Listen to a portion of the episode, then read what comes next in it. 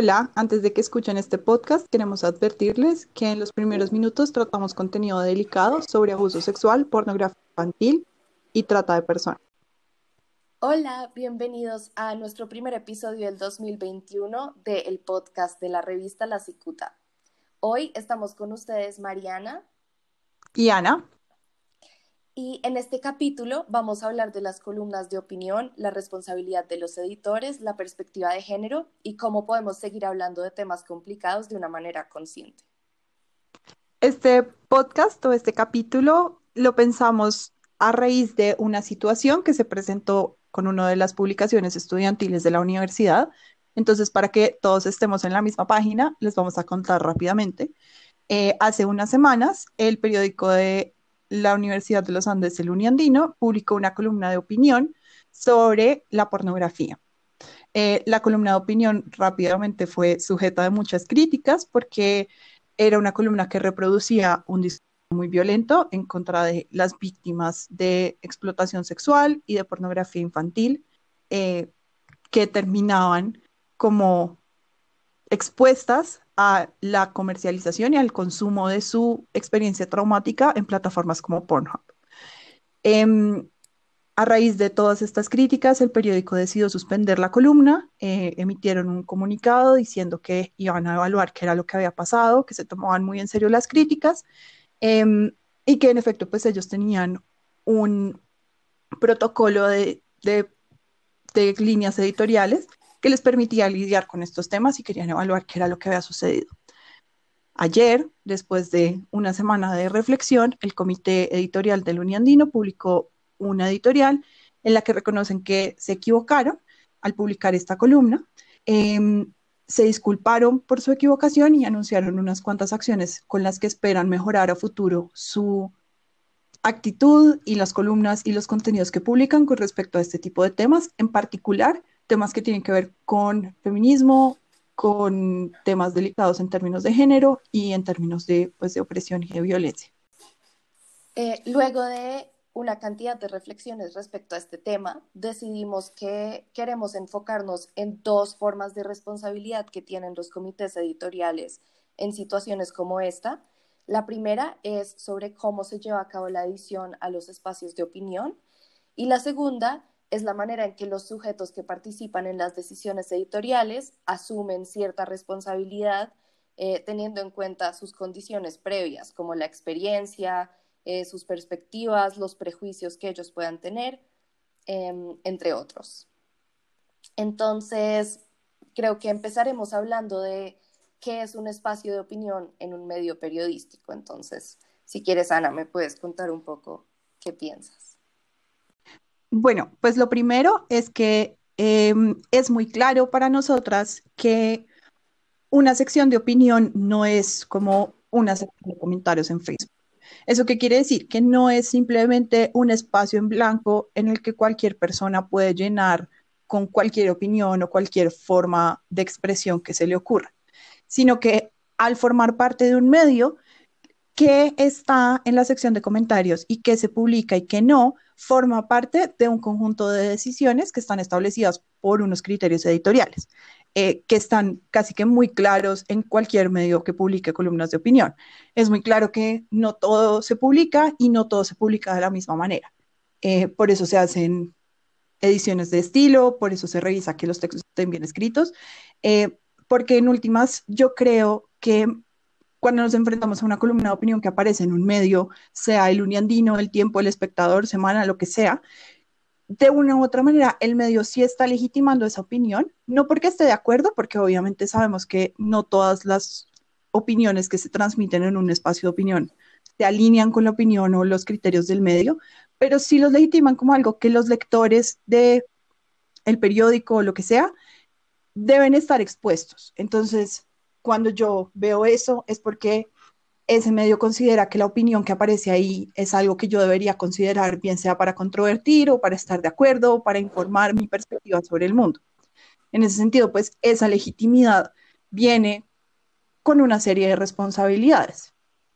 No sé, Mari, ¿qué opines? Quiero que recordemos un poco la forma en la que se pronunció el uniandino cuando eh, el público, digamos, que reaccionó al artículo y fue que ellos tomaron la decisión de tomarse un tiempo em, para pensar el problema de la censura. Y entonces una de las preguntas que tenemos es hasta qué punto digamos que esto es una cuestión de censura, porque la definición de censura es cuando una organización con poder político, eh, usualmente el Estado, em, evita que ciertos, ciertas organizaciones o personas también se pronuncien porque consideran que sus opiniones son que riesgosas para la estabilidad social. Entonces, que la censura como tal no la puede llevar a cabo una línea editorial en el sentido de que no son una organización política con poder político, sino que su línea, la línea editorial consiste más en generar discusiones y debates públicos de, de temas de actualidad y si, digamos, le negamos eh, la publicación de un artículo que no consideramos que sea apropiado por X o Y razón, igual no estamos impidiendo que esa persona dé su opinión, que otras personas lo escuchen. Entonces no se puede cometer el acto de censura como tal por parte de un comité editorial y pues creo que aún menos por parte de, un, de una revista estudiantil.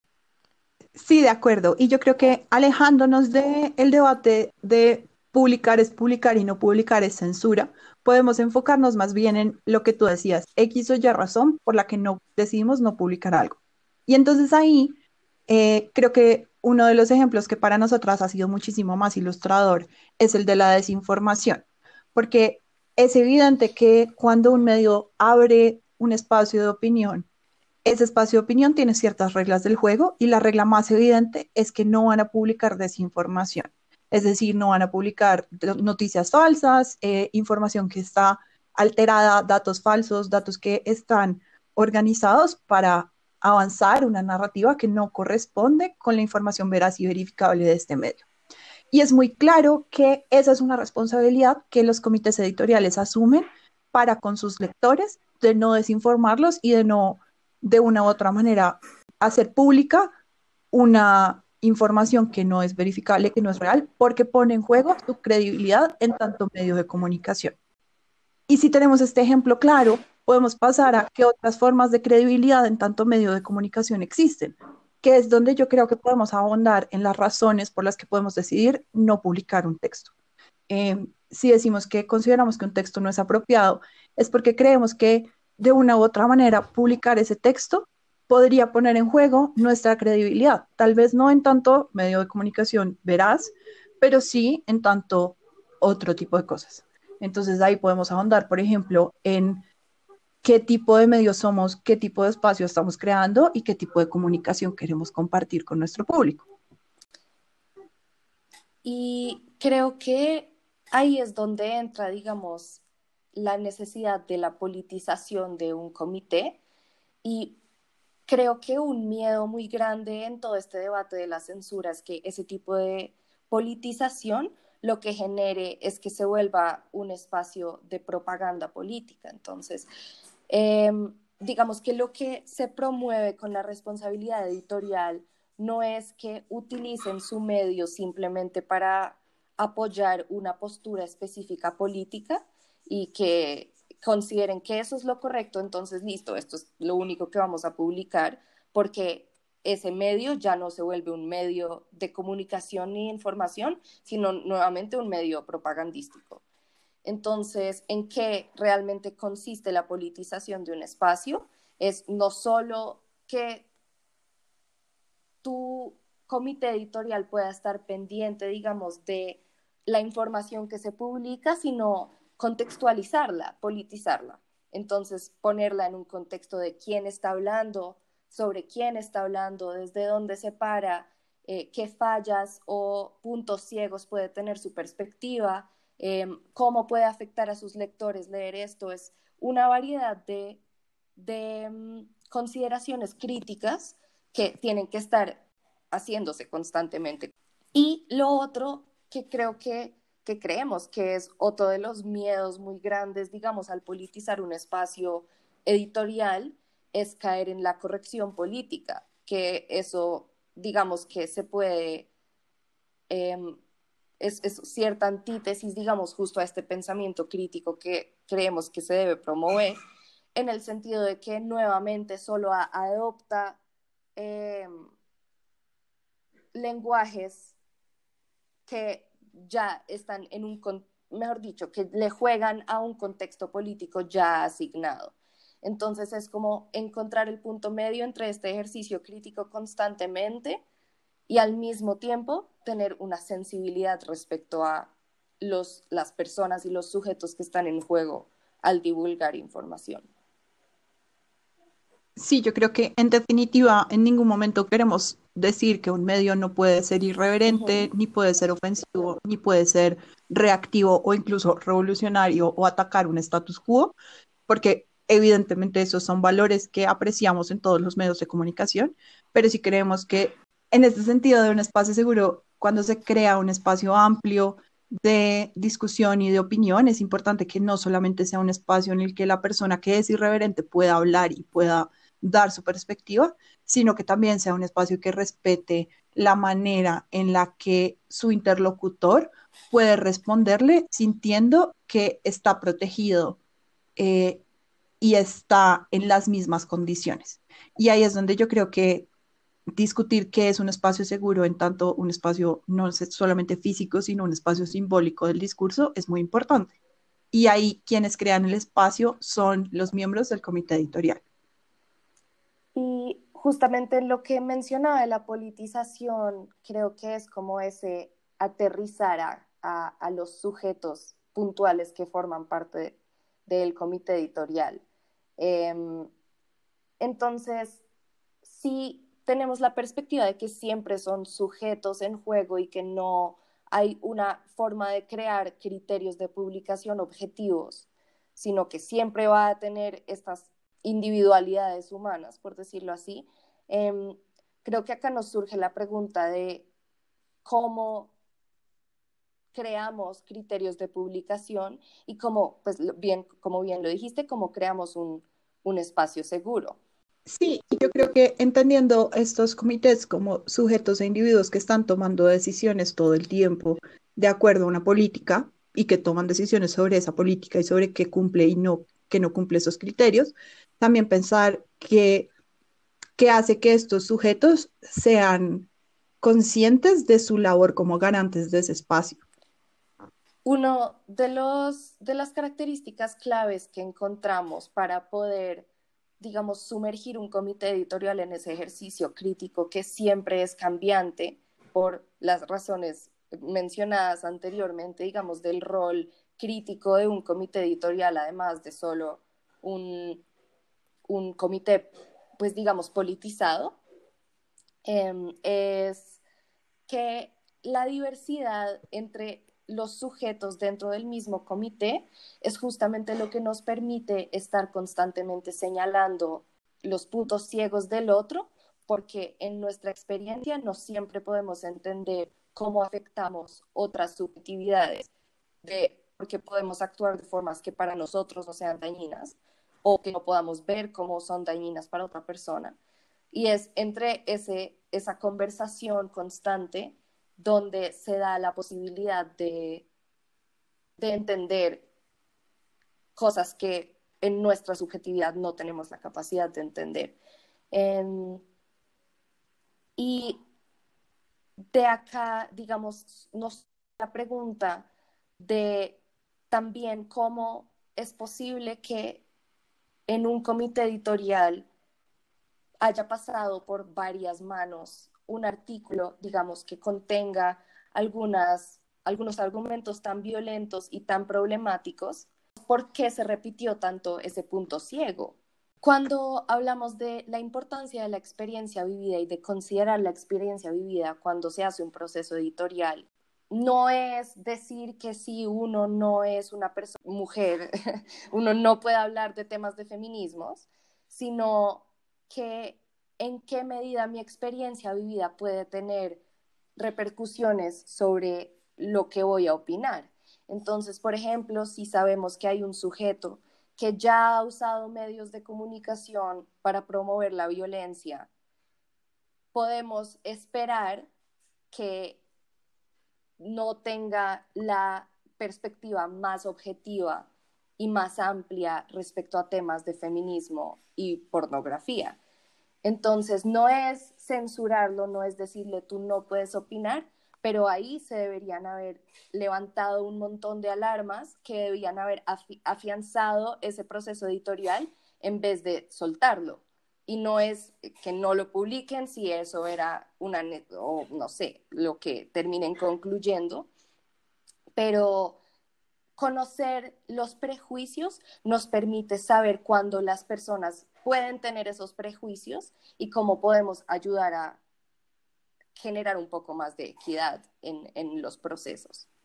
Y adicional a lo que está diciendo Mariana, es muy importante entender que hay ciertos temas que merecen una mejor introducción o una introducción más completa para que los lectores los comprendan y estén en completa sintonía con la situación del debate en la que nos encontramos. Eh, es muy importante reconocer que a pesar de que todos tenemos opiniones todo el tiempo sobre muchas cosas, cuando introducimos una opinión a un escenario público, esta, puede que esta sea la primera vez que algunos de nuestros lectores se enfrenten a este tema y por eso también es importante considerar en qué contexto van a recibir esta opinión y de qué manera como medio de comunicación se puede suplir ese contexto para que todos los lectores se encuentren más o menos en el mismo lugar a la hora de comprender por qué la persona que está emitiendo esta opinión lo está emitiendo y de qué manera lo está haciendo. Sí, a partir de esto yo creo que llegamos a, un punto álgido en nuestra lista de temas y es que muchos medios, creo que la Cicuta entre ellos, se identifican como medios que dentro de su comité editorial quieren o aspiran o de hecho tienen una perspectiva de género, pero creo que poco hablamos de qué es esa perspectiva y qué implica enunciarse como un medio con perspectiva de género, como un comité con perspectiva de género. Eh, y creo que, bueno, pues podemos hablar como horas y horas sobre esto y creo que pues en últimas queremos solamente tocar algunos puntos particulares, pero me parece que cuando hablamos de un, de un medio con perspectiva de género y cuando hablamos de que las soluciones a este error que el Unidandino reconoció, siempre se habla de introducir aún más perspectiva de género, introducir aún más capacitaciones, sensibilizaciones, formas en las que se puede como llegar a ver, em, a detectar estos problemas antes de, antes de que salgan a la luz de los lectores. Pero creo que desde el comienzo hay un problema y es que no estamos haciéndonos las preguntas correctas a la hora de estructurar nuestra perspectiva de género como comité, sino hasta que algo falla. Em, creo que por un lado, es muy fácil pensar en la perspectiva de género como un tema de únicamente, como decíamos antes, incluir la diversidad, pero no pensar esa diversidad como íntegro al proceso editorial, eh, que es a lo que queremos invitar a, pues, a todas las personas que nos están escuchando. Y es que no es únicamente tener personas que cumplan la cuota de diversidad, sino que nosotros como medio incorporemos esa diversidad a nuestro discurso. Em, y a los discursos que estamos promoviendo e incorporando en nuestro medio. Em, y en ese sentido, estos mismos temas y estos mismos enfoques tienen que pasar al nivel no, no solo colectivo, sino individual. Cada miembro un comité editorial debería pensar por el rol que juega en la promoción de un discurso y en la identificación de temas em, y problemas álgidos, interesantes, con matices, etcétera. Eh, es un tema tanto personal como colectivo y es un tema que tiene que estar al centro de nuestras prácticas de difusión de información y de conocimientos. Temas como la, la pornografía, la prostitución, el feminismo, son temas que ya decir que se tenía una ignorancia respecto a cómo podría responder el público es es un argumento muy complicado, especialmente sabiendo toda la ola, digamos, de comités feministas que hubo dentro de la Universidad de los Andes el año pasado, em, la cantidad de clases que se dictan al respecto, es que el Internet mismo, ya de verdad que esta ignorancia resulta hasta un poco lo que llamamos el gaslighting, Además, porque, como bien decía Ana, em, todas las publicaciones estudiantiles realmente ya tienen dentro de sus protocolos consideraciones de género. Entonces, de pronto la pregunta no es tanto como cómo pueden empezar a tener una perspectiva de género, sino qué entendemos por una perspectiva de género y qué exigencias le hacemos a nuestros miembros y escritores. Y cómo hacemos real el compromiso que conlleva una perspectiva de género. Creo que es importante que seamos conscientes de que en ningún momento estamos diciendo que llega un punto en el que una persona ya es consciente de todo y es completamente inmune a causar daño, porque obviamente ese no es el caso. Eh, consideramos que siempre hay un aprendizaje y siempre hay más capacitaciones que uno puede hacer y más sensibilizaciones que uno puede adoptar. Ese no es, no es el punto que llega un momento en el que uno ya aprendió y ya lo sabe, sino que debe haber un balance entre ese constante aprendizaje y esa constante sensibilización de nuestras perspectivas a las perspectivas y experiencias de otros y la responsabilidad que ya tenemos sobre las consecuencias de nuestras decisiones y nuestras acciones y más como miembros de un comité que pretende llevar cosas al mundo y presentar opiniones y temas a lectores. Eh, es importante continuar aprendiendo y estar conectado con cómo se van moviendo estas dinámicas sociales, políticas eh, y casi que epistemológicas, cómo se dan estos debates en la universidad, en el país, en el mundo, pero también podemos, tenemos que ser conscientes de que no saber no es una manera de evitar la responsabilidad sobre las consecuencias de nuestras acciones, porque siendo un medio de comunicación, es completamente razonable que otras personas, que los lectores, le exijan a los miembros del comité ciertas sensibilidades para ciertos temas que ya forman parte de nuestro debate colectivo en todo momento. En últimas, sí nos parece muy importante que al terminar este podcast em, seamos muy conscientes de que a la hora de ejecutar políticas editoriales, estamos haciendo uso de juicios y estamos tomando decisiones y esas decisiones tienen consecuencias. Esto no es con el ánimo de inhibir la proliferación de diferentes medios de comunicación y de diferentes espacios de opinión y de difusión de conocimiento, eh, porque pues obviamente esa nunca va a ser nuestra posición, pero sí queremos que seamos conscientes de que cuando suceden cosas como estas que pueden pasar en cualquier momento, como el Unión Dino reconoce, que pueden ser errores eh, en, el, en, el, proceso de edición, errores en el proceso de selección, errores humanos, eh, puntos ciegos que podemos tener. De todas maneras, si hay una responsabilidad y si hay un mal juicio por parte de alguna persona en el proceso o algunas personas en el proceso que debe ser reconocido em, y que debe ser aceptado porque forma parte de este crecimiento y este proceso, pero no podemos quedarnos únicamente en buscar más sensibilización, más capacitación, más aprendizaje, sino más bien reconocer hacia atrás en donde falló la forma en la que ya de entrada comprendíamos los temas y los problemas y las responsabilidades que teníamos a la hora de enfrentarnos a un texto. Muchísimas gracias por escucharnos. Estaremos atentos a sus comentarios, em, preguntas que tengan sobre este proceso editorial, sobre cómo lo manejamos dentro de nuestra revista, eh, lo que sea, estamos muy pendientes y también estaremos sacando nuevos episodios muy divertidos y emocionantes este año, así que manténganse sintonizados.